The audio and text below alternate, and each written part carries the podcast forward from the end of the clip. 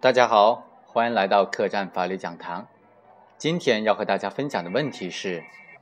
盗窃过程被全程监视，是否意味着该盗窃罪不可能既遂呢？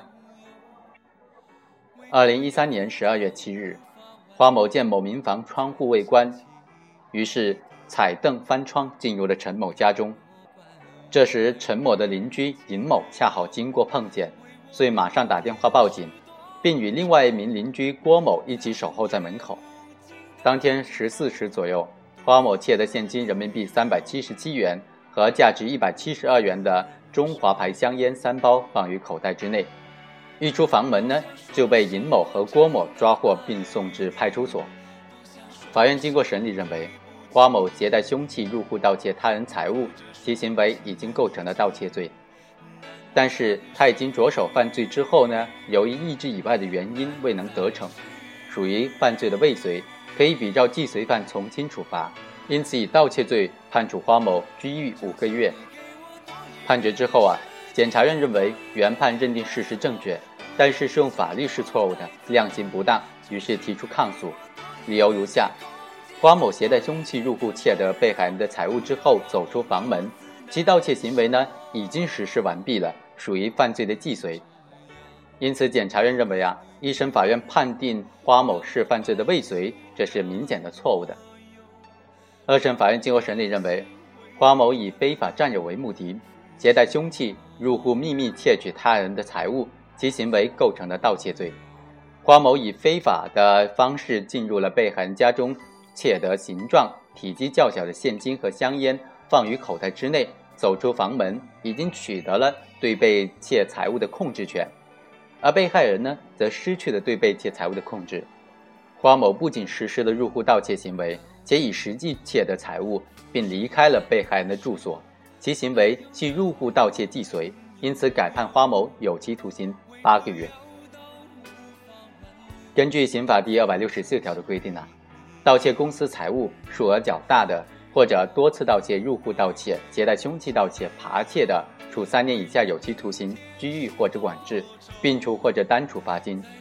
数额巨大或者有其他严重情节的，处三年以上十年以下的有期徒刑，并处罚金；数额特别巨大或者有其他特别严重的情节的，处十年以上有期徒刑或者无期徒刑，并判处罚金或者没收财产。本案所延伸出来的一个非常有趣的问题是。如果盗窃的过程被群众在户外完全的监视，是否意味着被害人没有失去对财物的控制权呢？通俗来讲，就是说啊，如果盗窃过程在群众的全程的监视之下，是否意味着该盗窃是不可能既遂的呢？在本案当中，被告人花某实施入户盗窃的时候，被陈某的邻居发现了，但花某并不知情，仍然进入被害人陈某的家中实施盗窃。并且将窃得的财物放于口袋之内，走出房门之后才被人赃俱获。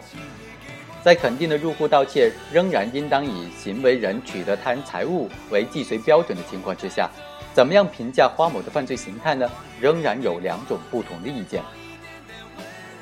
一种意见认为啊，花某是盗窃的未遂，主要的理由呢？是说，花某在实施盗窃的过程当中，已经被周围的群众发现，并一直处于全程的监视之下。虽然之后花某完成了盗窃行为，但是被害人对于被窃财物没有失去控制，且最终花某是人赃俱获的。但是我们并不认同这种观点。我们认为，当花某进入被害人家中，窃得形状体积较小的现金和香烟，放于口袋之内，走出房门之后呢？就已经取得了对被窃财物的控制，而被害人呢，此时则失去了对被窃财物的控制，财产的所有权已经受到了实质的侵害。虽然花某在实施盗窃的过程当中是被群众发现，并且是处于群众的一直的监视之下的，但是群众在户外的监视呢，不能等同于被害人对财物的控制。虽然最终花某是人赃俱获。但并不影响之前他已经取得了对被窃财物的控制，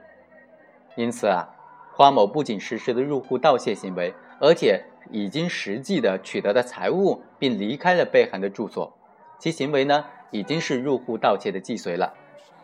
另外一个情节呢，必须得说的是，花某具有携带凶器盗窃、入户盗窃两个事实情节，且被害人系独居老人，因此呢，花某的行为是具有较大的社会危害性的。二审法院认定花某系犯盗窃罪的既遂，判处有期徒刑八个月，相对来说呢是比较恰当的。